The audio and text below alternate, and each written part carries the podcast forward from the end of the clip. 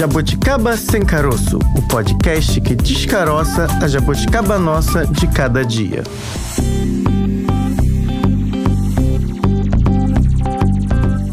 Oi, pessoal! Que bom que vocês estão por aqui no nosso Jabuticaba Sem Caroço. Eu sou a Francine Augusto. Minha companheira Bárbara Pereira ainda não está conosco, mas no final do programa eu tenho novidades para vocês. Ela segue no departamento médico. Quintou aqui no Jabuticaba Sem Caroço, apesar do tradicional clima de descontração, você que acompanha a gente aqui já sabe, o tema de hoje, gente, exige muita seriedade. Falaremos sobre o crescimento das cirurgias plásticas no Brasil. Ao longo da pandemia, principalmente, o Brasil ocupou o segundo lugar em realizações de cirurgias plásticas, isso no mundo. Os motivos são inúmeros, né? A busca pelo bem-estar, autoaceitação e até o efeito zoom. Vocês já ouviram falar do efeito zoom? Pois é, isso mesmo. As pessoas passaram, né, a se observar através de vídeos, lives, reuniões online de trabalho. Em alguns casos, a imagem ali, né, que era reproduzida, acabava sendo o centro das atenções. Muitos passaram a olhar mais para si e entender, né, que um procedimento estético seria capaz de tornar essa pessoa mais feliz, talvez, né, de alguma maneira, preencher algo, algum vazio, alguma insatisfação. Cada um tem o seu motivo para fazer uma cirurgia plástica. Uma pesquisa da Sociedade Internacional de Cirurgia Plástica mostra que em 2020, em todo o mundo, 86,3% dos procedimentos procedimentos cirúrgicos foram realizados por mulheres e 13,7% por homens. A mamoplastia de aumento é a operação mais feita por mulheres. Já nos homens, não sei se eu vou conseguir falar essa palavra, hein? Me ajudem, mas se eu errar, óbvio que o operador de áudio vai corrigir. Mas eu vou tentar falar de primeira, viu? Entre os homens é a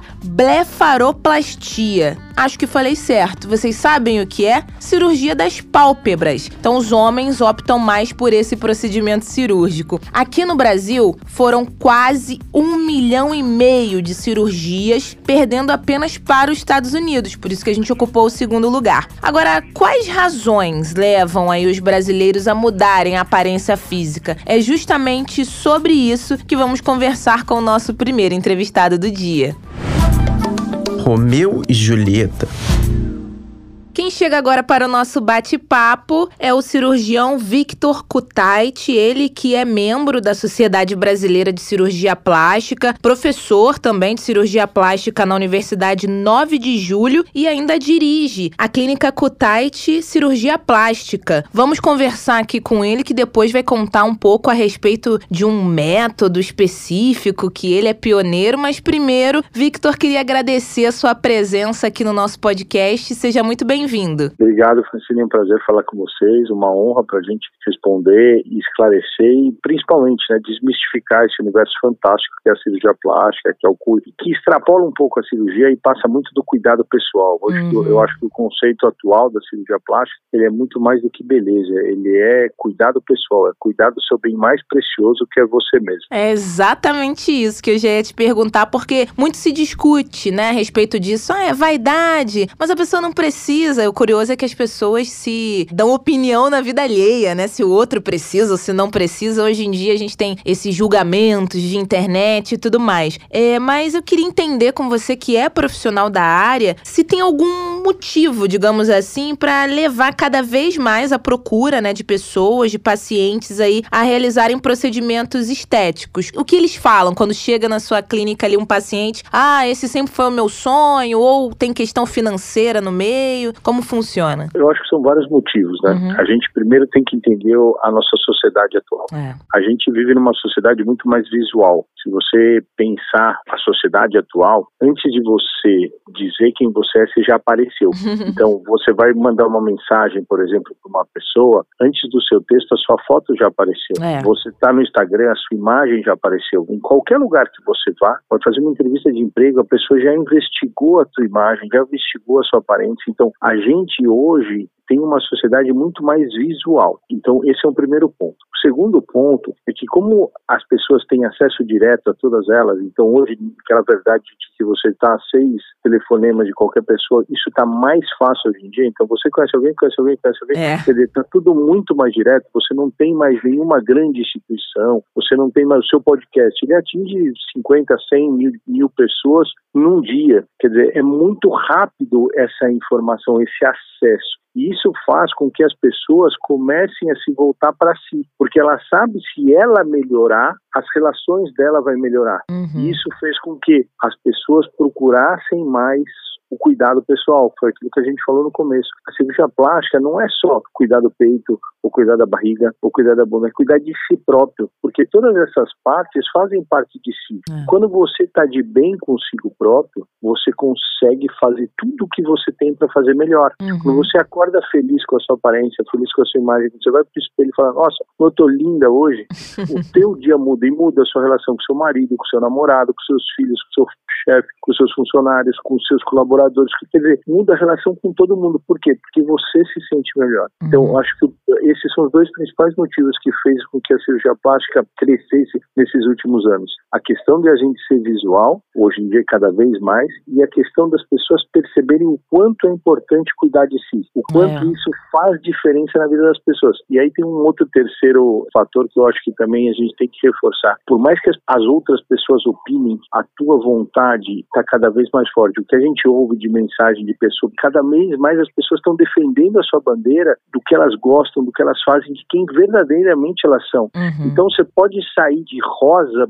pink, fosforescente, com neon na tua cabeça, que você está feliz, você defende e a opinião do terceiro é uhum. menos importante. Então, quando a gente usa esses três fatores, visual, a importância da pessoa, do você e despreocupação com a opinião alheia, não tem como não falar que a cirurgia plástica não tem que crescer e vai crescer ainda mais. Eu acredito que cada vez mais. E aí a gente tem um, um quarto fator, uhum. questão de acessibilidade, né? Sim. Hoje está muito mais fácil, não só financeiramente, mas o desenvolvimento da cirurgia fez com que procedimentos se tornarem, tornassem menor, com melhor resultado. Então você tem uma acessibilidade muito mais fácil do que, por exemplo, na época que eu comecei. Quando eu comecei na cirurgia plástica em 1995, 96, fazer cirurgia plástica era um evento. Você tinha que ter, primeiro, um recurso financeiro enorme, era é. mais caro que um carro fazer uma cirurgia, então só madame milionária fazia. Você tinha que ter tempo, você tinha que ter disponibilidade, ou seja, você tinha que ter um staff ali para ficar parado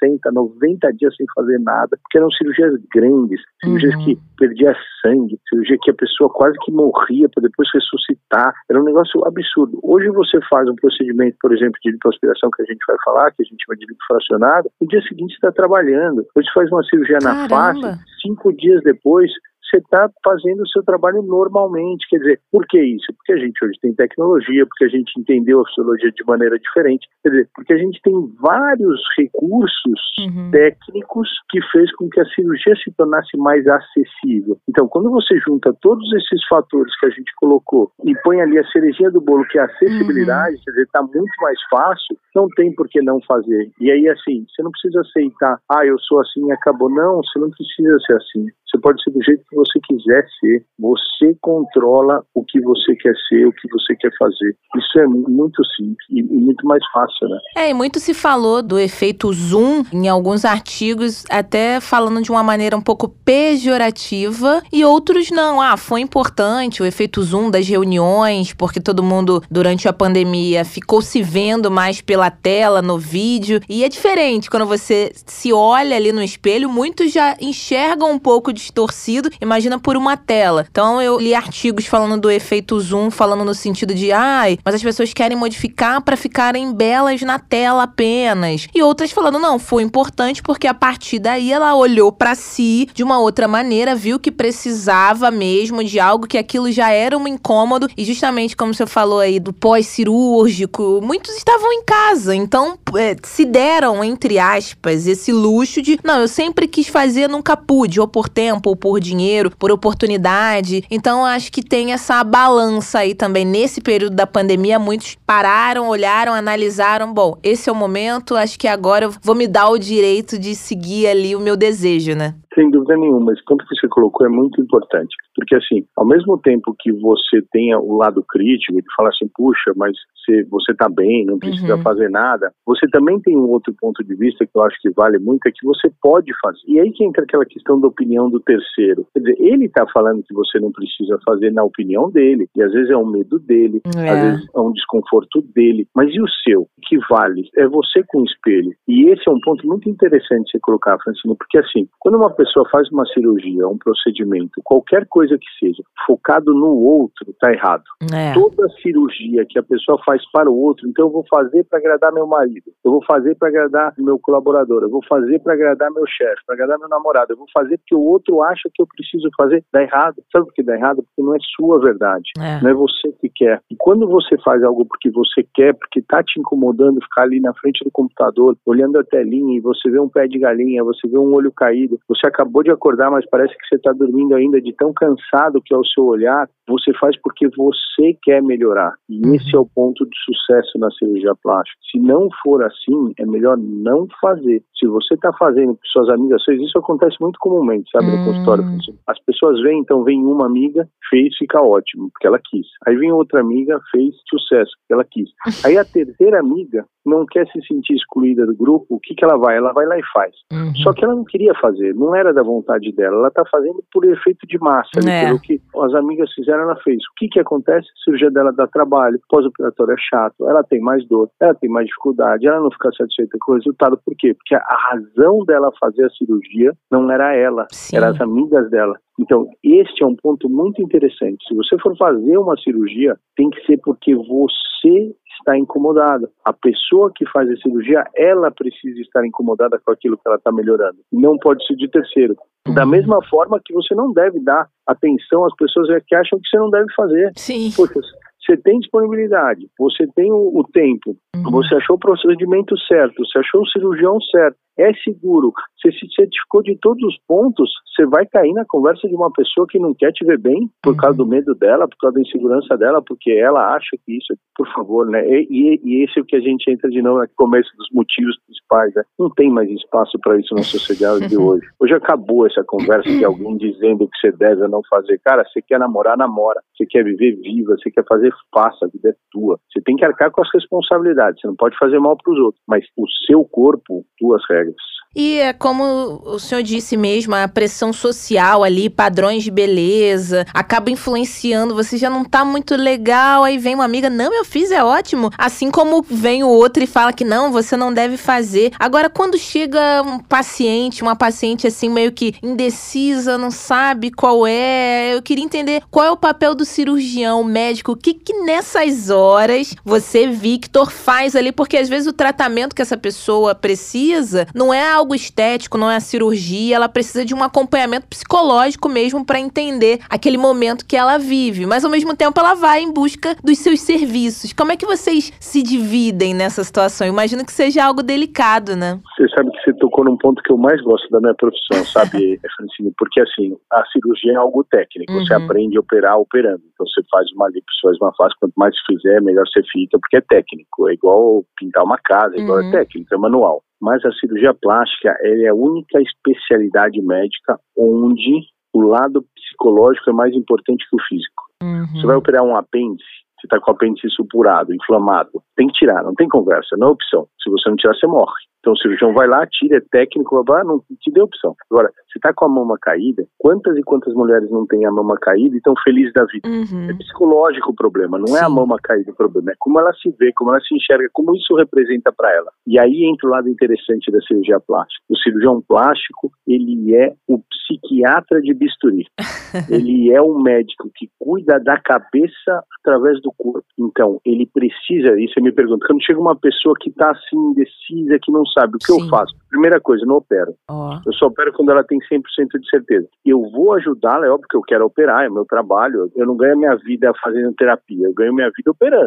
eu quero operar, mas eu preciso entender e fazer aquela pessoa estar pronta para a cirurgia. Sim. E como eu faço isso? Primeiro, eu faço um belo diagnóstico do problema que ela tem. Se ela tem um problema físico ou se ela está se escondendo do problema físico, um problema psicológico. Vou contar uma história rápida aqui. Fica uma paciente chegou no meu consultório depois de três filhos com a barriga flácida e querendo fazer abdominoplastia. Era um caso fantástico, ia ficar sensacional, porque ela realmente precisava da abdominoplastia, porque a barriga dela estava bem flácida. Uhum. Só que ela estava operando não porque a barriga incomodava, ela estava operando porque o marido, vou falar um palavrão de novo, um escroto, disse que o casamento dele acabou por causa da barriga dela. Caramba. casamento nenhum, casamento nenhum acaba por causa de barriga. Acabou porque ele deu a pessoa apaixonou por outra moça, ou porque ele não gostava uhum. mais dela. Ele motivo, não é esse o ponto. E ela achava que se operasse a barriga, uhum. o marido ia voltar a mala. Nossa. E aí o que ela fez?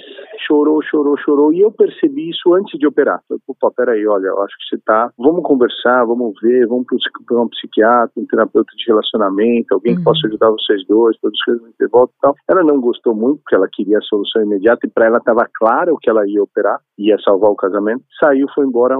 Três meses depois, essa mulher voltou oh. com a barriga operada por outro colega falando que a cirurgia estava ruim, que estava uma merda, Nossa. que eu precisava ajudar ela com sotaque, não sei o que, tá, tá, tá. E aí eu perguntei, você operou, mas você terminou o casamento, não foi? Foi. E ela desabou de chorar. Por, por, quê? Porque ela fez a cirurgia com um motivo errado. Sim. E aí ela se escondeu atrás da barriga um problema que era maior. Então, o primeiro ponto do cirurgião é fazer o diagnóstico certo. Se o motivo da cirurgia é realmente a queixa física ou se tem uma queixa psicológica envolvida. Então, esse é o primeiro ponto. Quando você faz isso, como você muda essa conversa? Primeiro, você ouve o problema da paciente, se você consegue resolver, você acaba ajudando, mas você mune essa pessoa das informações corretas sobre aquele procedimento. Sim. Então, ó, eu vou operar só sua barriga, sua cirurgia vai durar tanto tempo, vai fazer assim, vai fazer assado, você vai ter essa e essa vantagem, mas isso aqui não vai mudar, isso não vai mudar. Quer dizer, você deixa a pessoa o máximo de informação possível, e aí você, se precisar encaminhar ela para um psicólogo, um psiquiatra, ou dá tempo para ela amadurecer todas aquelas informações.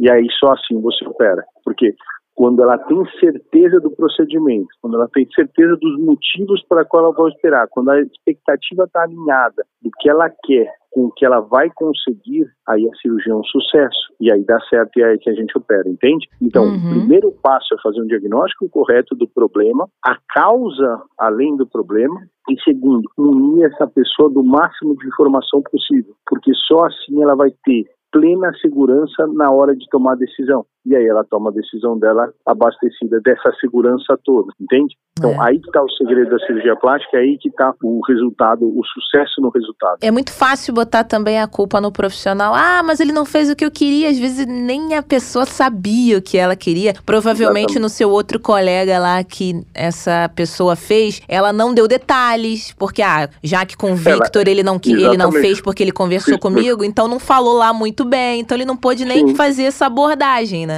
Sem dúvida. E, e aí, assim, e a cirurgia foi um, foi um fracasso. Uhum. Por quê? Porque o colega não perguntou, ela não falou, ninguém falou nada, era só uma barriga. Ele operou a barriga e a barriga estava um sucesso a cirurgia. Mas a razão da cirurgia não foi um sucesso, uhum. que era salvar o casamento. E cirurgia nenhuma salva casamento. É. Cirurgia nenhuma, por exemplo, outra causa muito comum que, que as pessoas procuram. Ai, quero arranjar o amor da minha vida. Ai, quero me casar. Ai, não arranjo namorado porque eu tô feia, porque eu tô gorda. Ou namorada, tanto faz. Homem e mulher procuram nesse sentido. E aí você faz uma lipo, deixa a pessoa escultural e ela não acha o namorado e ela não arranja a pessoa que ela queria. Ela não encontra o príncipe encantado ou a princesa encantada da vida dela. Uhum. Quem é o culpado? A cirurgia.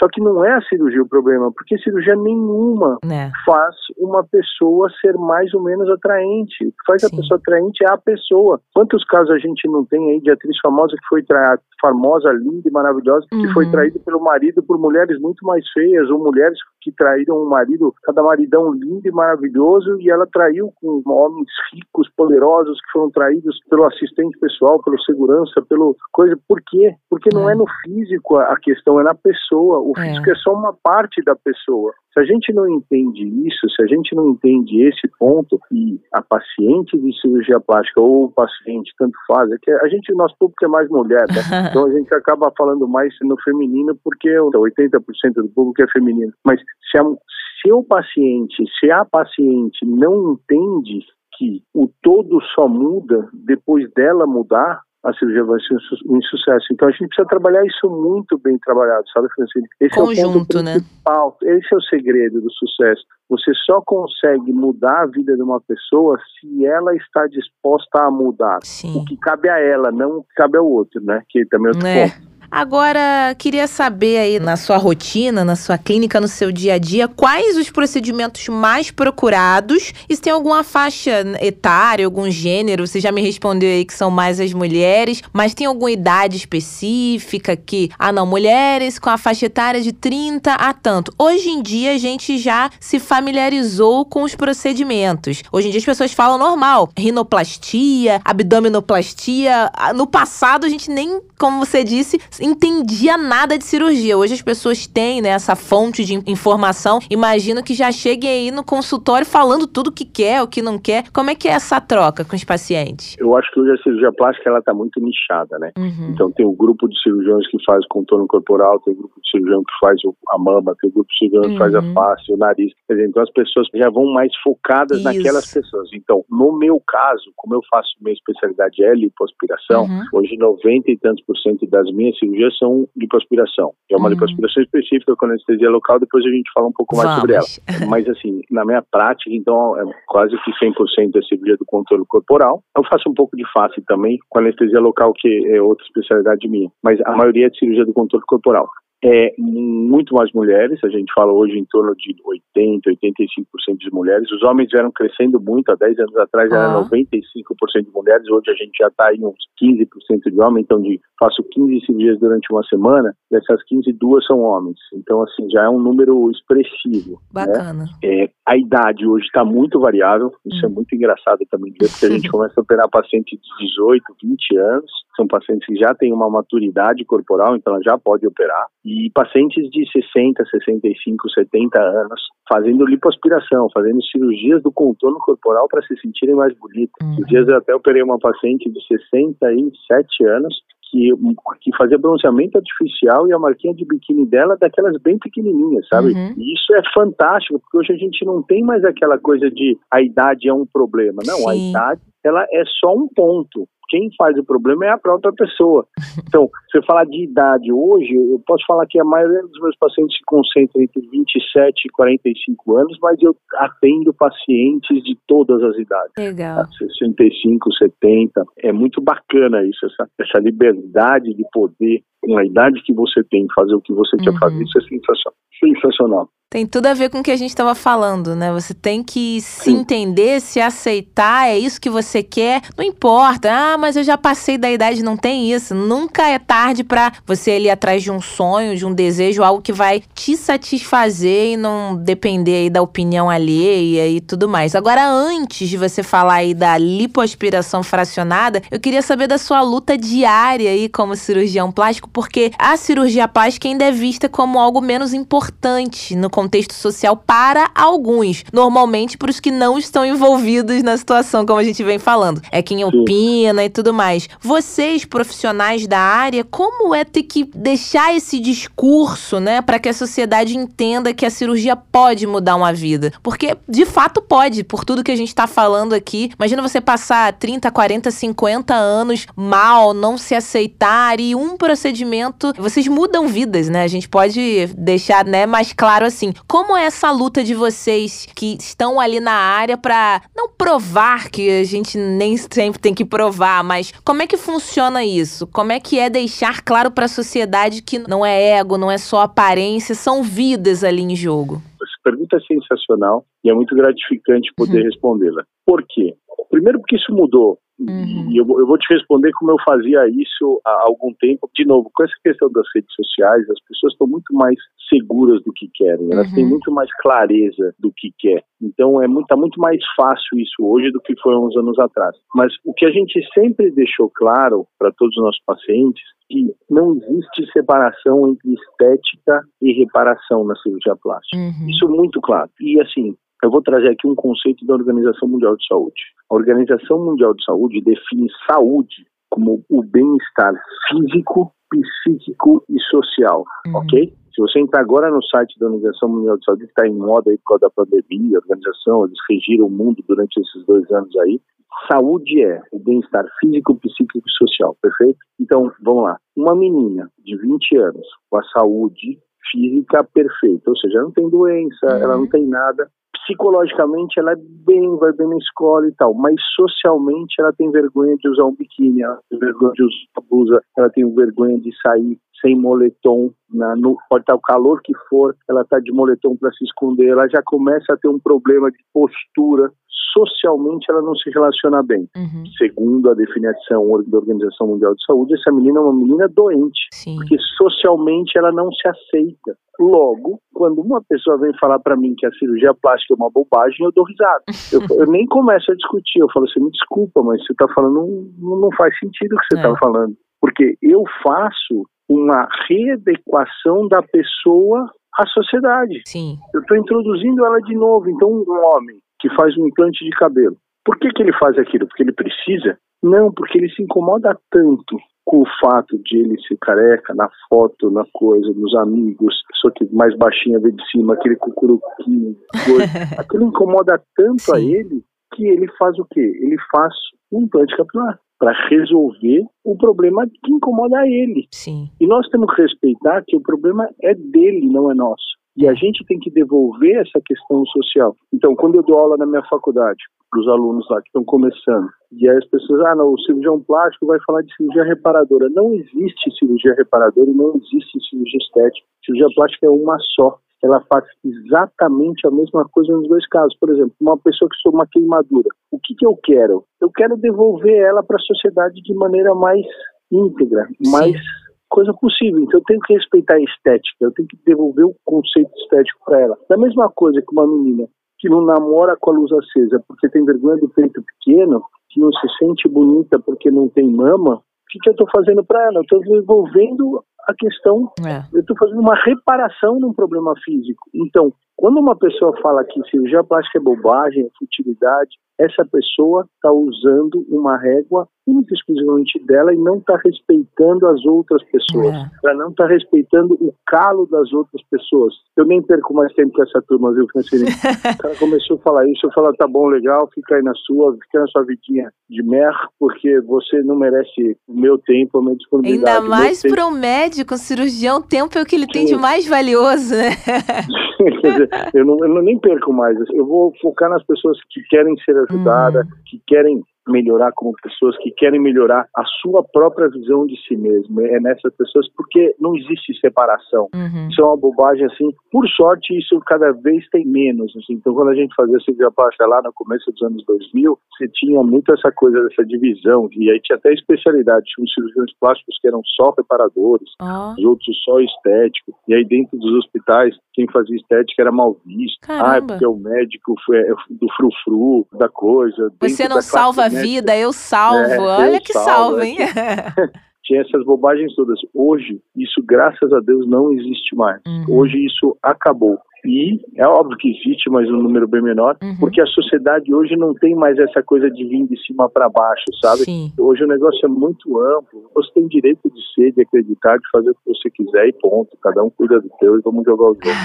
Agora eu fiquei curiosa, deixei o grande finale para entender desse método que você é pioneiro, lipoaspiração fracionada. Como funciona isso? A gente já sai andando. Não, sai andando já é demais, né? sai né? Andando, Mas assim, é? Andando. Então eu quero é. saber, me conta, Victor. Eu faço ali com uma pessoa de pé. Olha! É, vamos lá, é muito legal essa técnica. A evolução da medicina, ela se baseia em dois pontos principais. Diminuir risco e melhorar resultado. Esse é o ponto principal. Tudo na medicina, tudo na evolução médica, se baseia nesses dois pontos. Você melhora os, o, o, resultado uhum. e você diminui os riscos. Então você vai evoluir um remédio. Qual é a ideia? É que ele tenha, seja mais potente com menos efeito colateral. Sim. Certo? A lipoaspiração ela foi inventada na década de 70, 80 e ela tinha muitos riscos. Ela causava muitos danos, ela prejudicava muito o corpo da pessoa. Pra você ter uma ideia, uma lipoaspiração grande é equivalente a um grande queimado, do tamanho de perda que tem no corpo de uma pessoa. Quando a gente começou a fazer mais lipo, a gente começou a entender quais eram os problemas e a gente começou a tratar esses problemas de maneira pontual.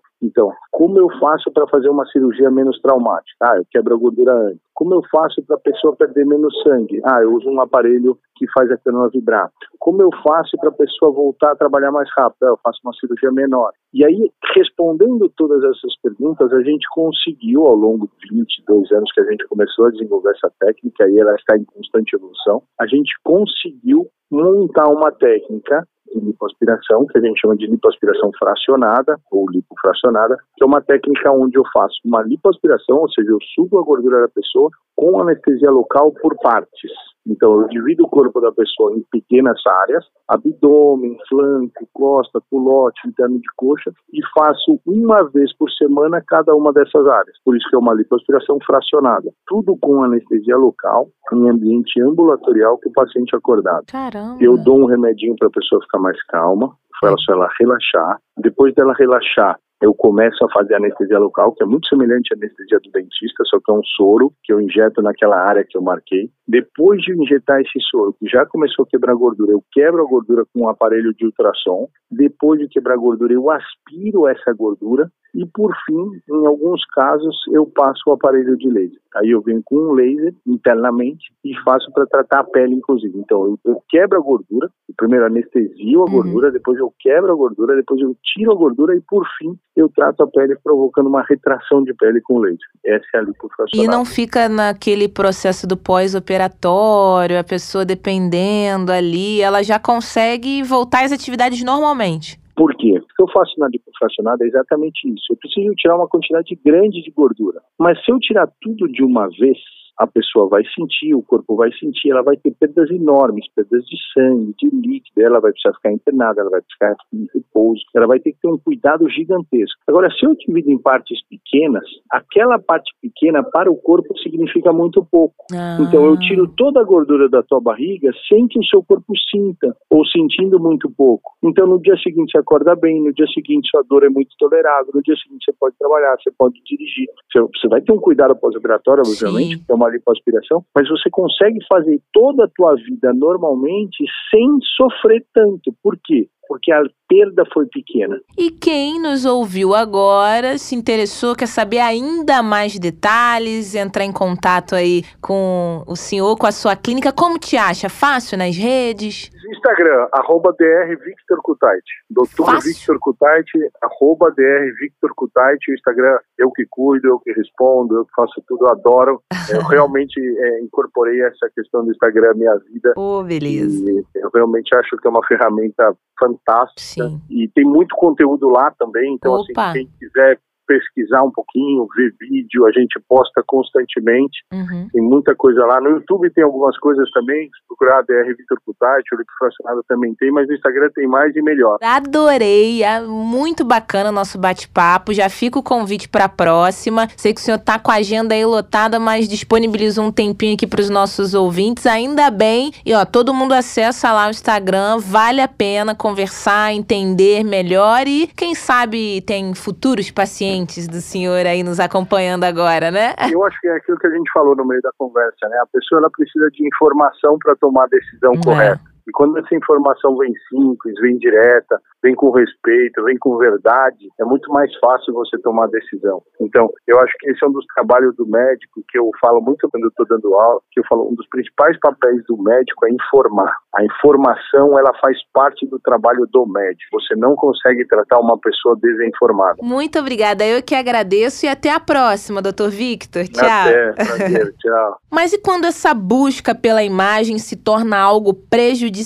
Será que há limites para a procura do corpo e da imagem ideal? A gente conversou agora há pouco com o cirurgião plástico, ele falou qual postura ele toma quando ele sente que um paciente não está ali de fato seguro, mas e a pessoa? Como ela vai saber se precisa buscar por algo, se aquilo vai satisfazê-la, se já passou do limite ou não? A gente não sabe. Será que é certo buscar algo perfeito quando a gente está falando de corpos, nós somos diferentes. Temos alturas diferentes, formatos diferentes. Os corpos são diferentes, ainda bem, né? Porque imagina todo mundo igual. Os padrões de beleza acabam aí é, martelando na cabeça de quem não tá muito satisfeito e acaba impondo, colocando aí aparência em algumas situações em primeiro lugar. Só que a aparência, gente, não pode prevalecer. A saúde é muito mais importante, principalmente a nossa saúde mental. É sobre isso que a gente continua a conversar com a nossa próxima convidada. Queijo com goiabada. Para este tema, temos agora a participação da psicanalista Andréia Ladislau. Andréia, muito obrigada pela sua presença aqui no podcast. Seja muito bem-vinda, viu? Obrigada a vocês, é um prazer estar aqui. Estou sempre à disposição. Ah, que ótimo. A gente sabe que na vida, né, independentemente do tema, cada um tem um motivo para fazer ou deixar de fazer algo. Mas eu queria saber se existe alguma explicação, algum conceito para esse aumento aí no número de pessoas querendo modificar a aparência, não muito satisfeitas, porque a gente vive na sociedade, né, hoje em dia, tudo é muita foto, muito like, você tem que estar tá perfeito, tem que não, né? A gente acaba falando isso, mas não tem que é. nada. Aí eu queria ouvir ouvir justamente, né, de um profissional. A gente queria entender no programa de hoje se existe alguma explicação para isso. As pessoas cada vez mais insatisfeitas consigo, né? O que, que a gente tem visto aí, olhando até para dentro do consultório, pelas queixas e pelas coisas que são, são apresentadas pelos pacientes, e até verificando também a questão das redes sociais. Uhum. Eu percebo uma maximização muito grande da questão do belo, uhum. do perfeito. As pessoas estão sempre em busca dessa perfeição. Por quê? Porque inerente ao ser humano existe uma necessidade de pertencer que é o senso de pertencimento. A gente precisa pertencer a algum grupo, alguma tribo, pertencer a alguma coisa. Como a gente hoje tem essa coisa dessa urgência gigantesca da vitrine das redes sociais, uhum. então as pessoas estão também buscando estar nessa vitrine perfeito, mostrar para o outro que eles são perfeitos. E aí até por isso que tem muitos filtros, né? Existem tais filtros embelezadores é. nos aplicativos aí para fazer com que a pessoa esteja sempre perfeita. Quem não recorre ao filtro ou até recorre ao filtro, mas aproveita para trazer para a sua realidade essa perfeição, vai em busca das cirurgias plásticas. Por isso, esse aumento tão grande, e a gente vê que isso está ganhando um apoio muito potencial de exagero. É. E Freud dizia sempre uma coisa para a gente, que é o seguinte: todo exagero, todo excesso reflete uma falta. E aí é a questão até de se pensar que falta é essa, né? E cada vez mais a gente está em telas e a qualidade, né? A tecnologia obviamente evolui aí com o passar do tempo, é 4K, você praticamente se sente ali numa realidade aumentada dentro da TV e as pessoas vão ficando cada vez mais insatisfeitas porque tem aquela tecnologia ali, ela utiliza o celular da última geração. Recentemente, inclusive, eu vi uma pesquisa que os celulares estão desenvolvendo mais tecnologias, empresas que fabricam celulares, para câmera frontal ter uma qualidade melhor. Antigamente era a outra câmera traseira, porque ali a ideia era tirar foto de um grupo. Não. Agora eles investem a qualidade na câmera frontal, porque vai, você vai tirar ali o selfie e para estar tá cada vez mais perfeito. Então, essa questão das telas também, eu acho que é diferente, né? Óbvio, você se vê ali é. na tela e pessoalmente. As pessoas ficam é, naquele universo, vivendo aquele mundo, né? É, vivendo um mundo que não é real, uhum. sem aceitar seus próprios biotipos.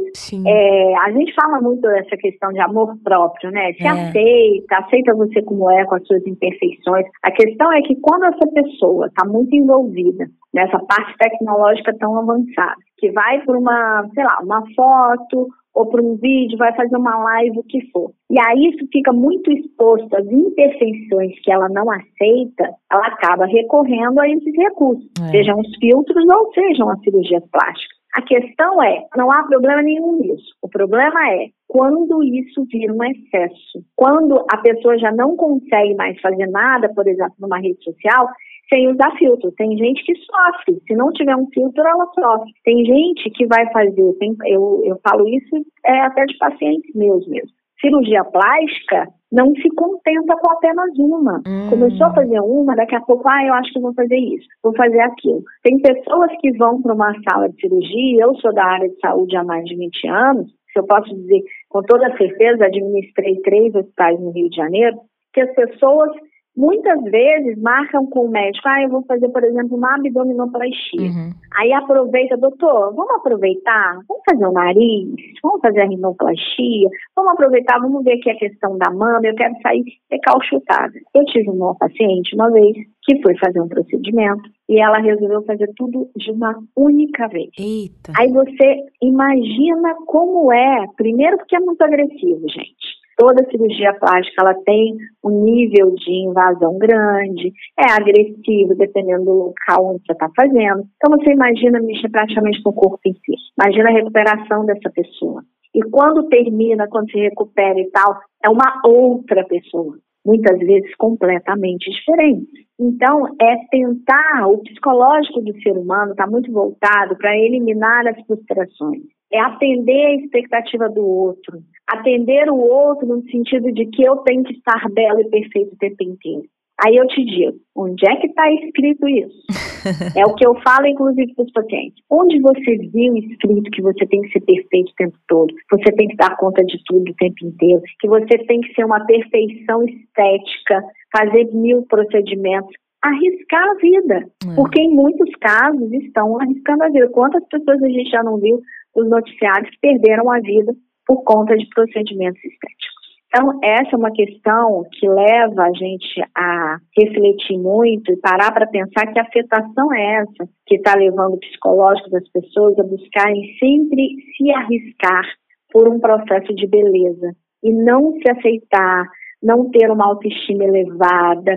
Isso mexe com muita coisa, é uma desconstrução do real e nem sempre a gente dá conta disso. E essa busca incessante, ela pode, acho que, esconder também alguns traumas. Eu já vi é, relatos de meninas que, ah, quando eu era mais nova, eu queria ter seios maiores, nunca consegui, então hoje eu vou botar não sei quantos ml. E também uhum. tem a uhum. questão da moda. O corpo também acaba passando por isso, né, de padrão. Agora a moda é mulheres terem seios maiores, os homens terem o rosto com aspecto mais quadrado. Daqui daqui a pouco isso passa e você gastou dinheiro, gastou o que tinha, o que não tinha e correu risco. Então, por trás disso tudo, dessa aceitação, ainda podem ter traumas ali que se a pessoa não cuidar, é, talvez ela esteja ainda ali na consulta errada, né? Não tirando o mérito e o trabalho dos cirurgiões, são excelentes, mas é, eu acho que não era esse profissional que essa pessoa deveria ir, né, doutora? Exatamente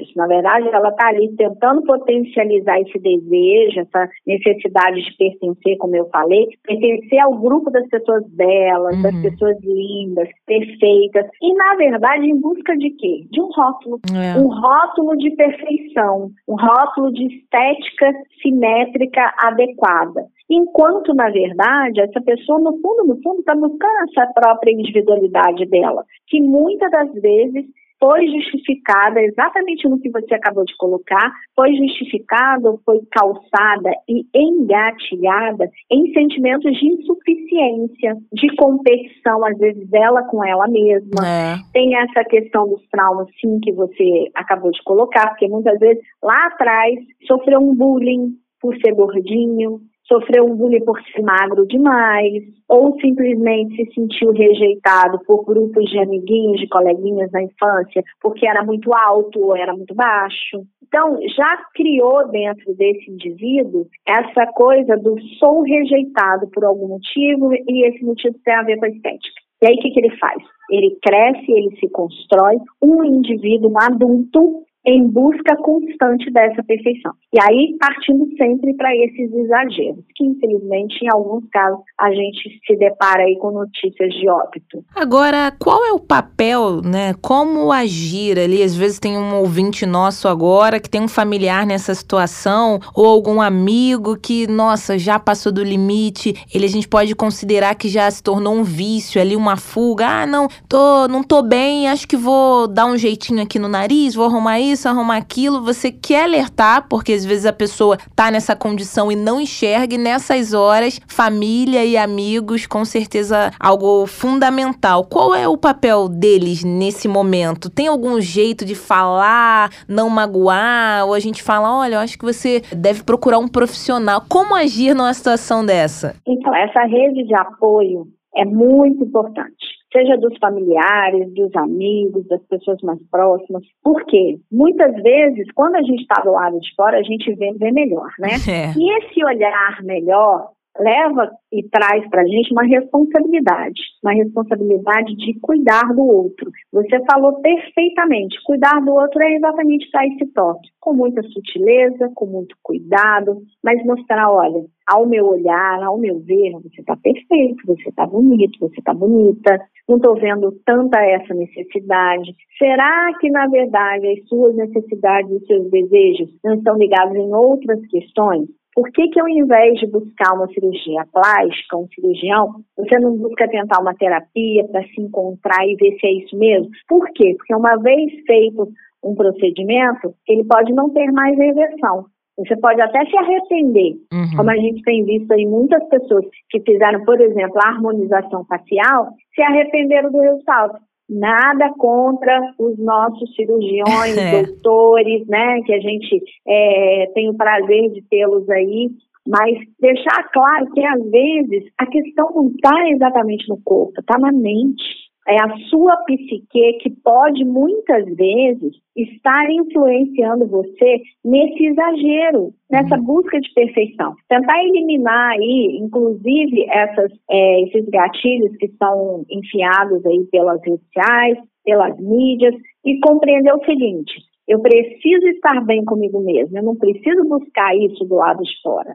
Então, estar bem comigo mesmo é me aceitar da forma que eu sou. Lógico, sempre buscando bem-estar, buscando ser, é, estar num ambiente saudável, uhum. ter condições de saúde equilibradas para que você esteja sempre bem, equilibrando aí mente e corpo, mas não exagerar, porque todo exagero reflete uma falta. Trazer essa aparência mecanizada, ela vai fazer com que você comece a se desconhecer. É o que eu acabei de falar de desconstruir a realidade. Vai chegar um momento que você não vai mais se reconhecer no espelho. Para você, pode ser algo que você deposita toda a sua energia, todo o seu dinheiro em, atrás de procedimentos e técnicas para ficar belo, perfeito. E para pessoa, ela só viu a sua foto ali, curtiu por curtir, ou é nada demais, tanto fez, ou então algumas frases que não são verdadeiras em algumas uhum. situações. Ah, é lindo. A pessoa não pratica, não. coloca, mas não pratica.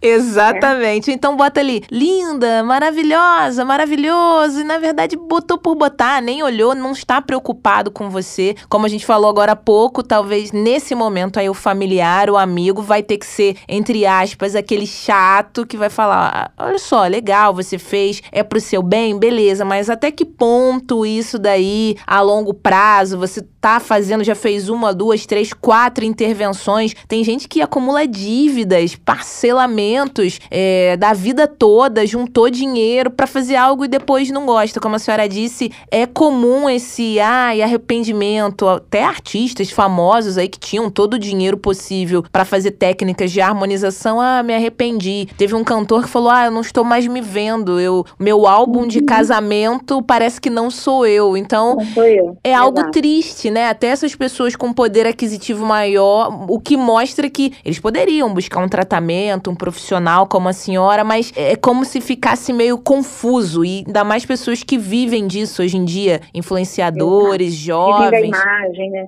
É, é aquela velha questão. A grama do vizinho nem sempre vai ser mais verdinha do que a minha.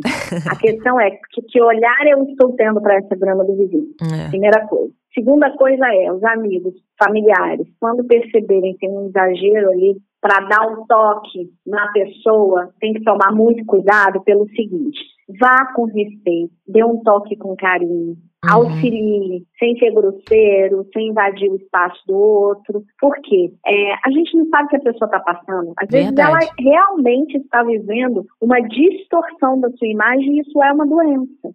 Isso é real, isso é uma doença. Então, ela pode estar tendo a imagem totalmente distorcida e está precisando de ajuda, mas nem ela sabe. Então, é tomar muito cuidado quando for dar esse toque para não ferir o outro, porque é aquela velha história, né? Os sapatos, o sapato que cabe em você nem sempre vai caber em mim. Então, a gente tem que tomar todo esse cuidado, mas ao mesmo tempo não ser negligente com quem a gente ama, com quem a gente gosta. E se a gente está percebendo que tem alguma coisa de errado, tentar auxiliar, tentar orientar de alguma maneira, mas a pessoa precisa perceber que ela precisa de ajuda. Ela precisa querer essa ajuda e buscar. Eu acho também, doutora André, que é importante a gente ter a sensibilidade, o cuidado e não julgar como uma frescura, porque frequentemente uhum. questões ligadas à saúde mental, a pessoa não tá bem, ah, mas é frescura. Ah, onde já se viu, tá, tá com depressão, tá com problema, tá fazendo uma cirurgia atrás da outra, gastando dinheiro. É preciso ter essa sensibilidade, cuidado e o problema do outro poderia ser o nosso. Não existe isso de frescura, né? É, na verdade, depois a pandemia, de uma certa maneira, ajudou um pouco a quebrar alguns tabus em relação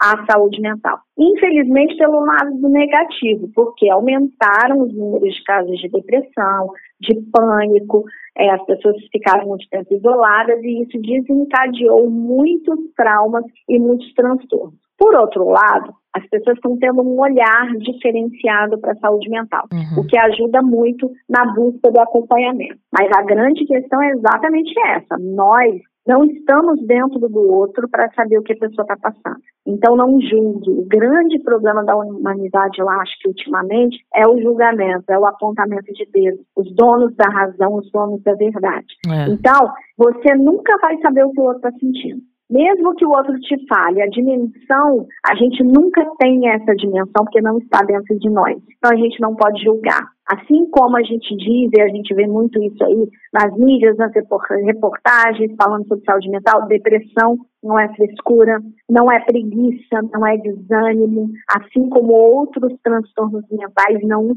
são. Às vezes a pessoa não tem somente um problema relacionado à saúde mental, ela pode ter vários, uhum. várias questões associadas, e às vezes nem ela sabe, porque não buscou ajuda, porque teve medo de buscar, por várias, várias questões. Então, o principal é que a gente tenha essa consciência, e isso é a tal famosa empatia que todo mundo fala, mas nem todo mundo pratica. É, é a empatia de se colocar no lugar do outro, respeitar a dor do outro e tentar ser o melhor possível no estender a mão, no ter uma escutativa, no oferecer seu acolhimento, oferecer ajuda, porque a gente não sabe o que está se passando com a pessoa. E também respeitar os processos, porque temos modificações em diferentes fases da vida. A gente observa também nesse aumento de busca da perfeição, de cirurgias e procedimentos, o que me assusta um pouco de muitos jovens, ainda em formação, adolescentes. A gente muda, os homens modificam a voz, as mulheres também, até determinada faixa etária, a gente ainda vai crescer, vai modificar corporeamente, se a gente pode dizer assim. E se você você cada vez mais jovem buscar por um procedimento desse, você pode até ainda estar em fase de formação. Eu acho que também, mais uma vez, é importante o papel da família, porque até determinada idade, um jovem, um adolescente não vai poder, sem autorização, fazer certa cirurgia. Então, acho que respeitar esse processo também é importante, se necessário, já buscar um profissional antes, né? Entender, às vezes não vai precisar da cirurgia. Você entendendo, conversando, buscando um, um psicólogo algum psicanalista ali, alguém para te dar essa luz, vai ser mais duradoura aí essa sua autoestima vai melhorar, tudo vai melhorar, não é querendo botar a responsabilidade para vocês, não, mas assim, acredito é. que conversar, entender e buscar ajuda profissional é sempre importante, né? É sempre importante e às vezes a gente não tem noção do que pode estar acontecendo com a gente. É. A gente camufla por falta de conhecimento uhum. mesmo. E às vezes tem vários gatilhos aí, porque o psicanalista, o psicólogo, eles vão fazer exatamente isso, trabalhar com você para descobrir quais os gatilhos estão te levando a ter aquele pensamento, aquele comportamento, a pensar e agir de determinada forma, por que, que você está sofrendo, por que, que você tem esse excesso e esse desejo, essa busca desenfreada por determinadas coisas. Isso tudo com ferramentas. Uhum. Trabalhamos a partir de ferramentas para ajudar você a enxergar onde podem estar os seus buracos, as suas falhas, que precisam ser corrigidas. Quem corrige? Somente você. Uhum. As respostas estão dentro de nós. nós mesmos conseguimos mudar esse cenário, mas é lógico que tem que ter o autoconhecimento. Senão a gente não consegue nem enxergar e saber para que lado que vai. Mas é muito importante buscar sim uma ajuda profissional, que aí pode, de repente, entender, o caramba, não era bem isso, eu estava preocupada com a história do meu nariz, mas não é, o problema não é esse, é porque lá atrás, da minha infância, eu sofri bullying por causa do nariz, eu coloquei isso na cabeça, mas o meu nariz não é do jeito que eu sempre imaginei, muito pelo contrário. E aí o que, que a gente faz? A gente desconstrói essas percepções e de repente nem precisa passar por um processo. É, não estou querendo tirar o trabalho do cirurgião plástico, mas é porque muitas vezes uma coisa é quando você vai buscar por estética exagerada, uhum. outra coisa é quando você vai buscar, mas porque ah, porque aquilo está me afetando é a saúde, alguma outra coisa, questões completamente diferentes. O que não pode, como eu falei desde o início, é entrar num processo de exagero de uma coisa insana. Quando chega nesse ponto, liga aí o sinalzinho de alerta vermelho, porque alguma coisa tá errada. Eu já vi até uma brincadeira, assim, na internet falando que a cirurgia de redução de estômago, bariátrica, ela, entre aspas, né, é feita no lugar errado. Porque, na verdade, deveria ser no cérebro. A pessoa, ela tem que mudar ali o conceito, a relação dela com a comida, às vezes é uma compulsão. Ela, lógico, né, vai lá, faz o procedimento, né, procura um cirurgião, alguém, mas é feita no lugar errado. Essa brincadeira aí, essa licença poética, eu, eu acho que mostra muito isso, né? Não adianta. eu mesmo conheço pessoas que fizeram redução de estômago. Foi um casal até, inclusive. Um ia mudar a vida, tudo mais. Não, não quero mais. E o outro deixou e, impressionantemente, ambos fizeram um procedimento e só um, hoje em dia, que mudou a qualidade de vida, a maneira de pensar em relação com a comida, teve resultados positivos e o outro ficou outro igualmente, não. assim.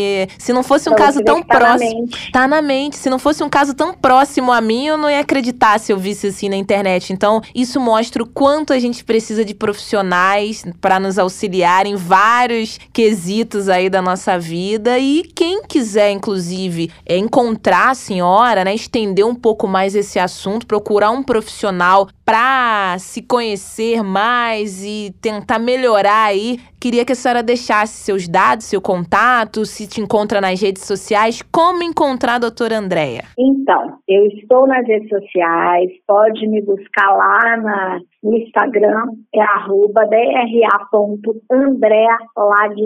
Tem também o meu Facebook, André Ladislau, tem a minha página, um site que é dra.andreladislau.com e tem também, eu tenho vários canais de acesso. Oba. Pode me chamar também no WhatsApp. Inclusive, deixa eu até comentar uma coisa. Hum. No início da pandemia, eu percebi um número, a busca gigantesca por pessoas através da saúde mental, querendo atendimento. Eu sou uma só, né? Eu não consegui atender todo mundo, infelizmente. E aí, eu falei, cara, eu preciso fazer alguma coisa para ajudar as pessoas. E aí eu criei um grupo de WhatsApp fechado, 0800, ninguém fala para não ficar aquele bom dia, boa tarde, boa noite. grupo da família. É, Somente eu falo, uma vez por dia eu vou lá e coloco um texto, uma mensagem, uma reflexão sobre algum tema relacionado à saúde mental. Estou com esse grupo desde o início da pandemia. A gente já atingiu mais de 600 pessoas, já estamos no segundo grupo e cada vez ele está enchendo mais e cada vez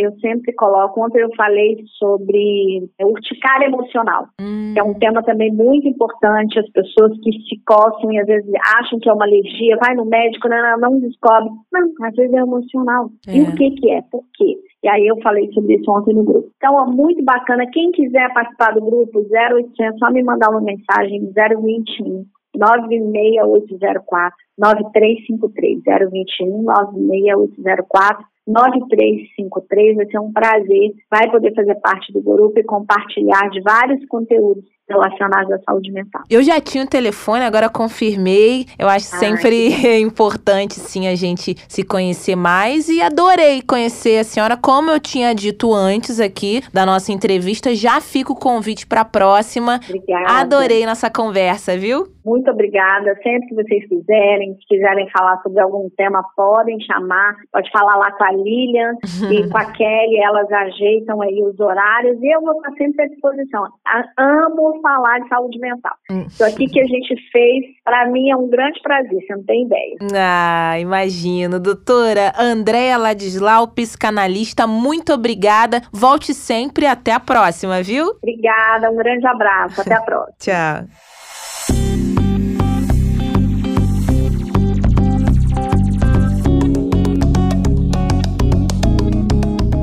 O Jabuticaba Sem Caroço termina por aqui hoje, hein? Porque amanhã teremos novidades. A Francine sextar sempre é uma coisa boa, mas além disso, eu tenho uma notícia para vocês. Lá no começo do programa eu disse que tinha uma notícia boa. Bárbara Pereira, minha companheira de aventuras, estará de volta a partir de amanhã, já recuperada 110%. Que bom começar uma sexta-feira assim, né? 110%. Ela estará aqui conosco e falaremos sobre sobre um assunto bem bacana, uma sugestão para vocês aí no fim de semana, sobre um podcast que faz uma homenagem a um ator de Hollywood. Bem interessante. Falaremos também sobre futebol, mas não entraremos em campo não, hein? A sugestão de programação é para o Museu do Futebol. Amanhã a gente conversa mais. Não se esqueça que estamos em várias plataformas, viu? Fique à vontade, interaja, nos procure por lá e estamos também no nosso Twitter, que é o arroba jabuticabasc. Nos siga. Tchau, tchau! Jabuticaba Sem Caroço, o podcast que descaroça a jabuticaba nossa de cada dia.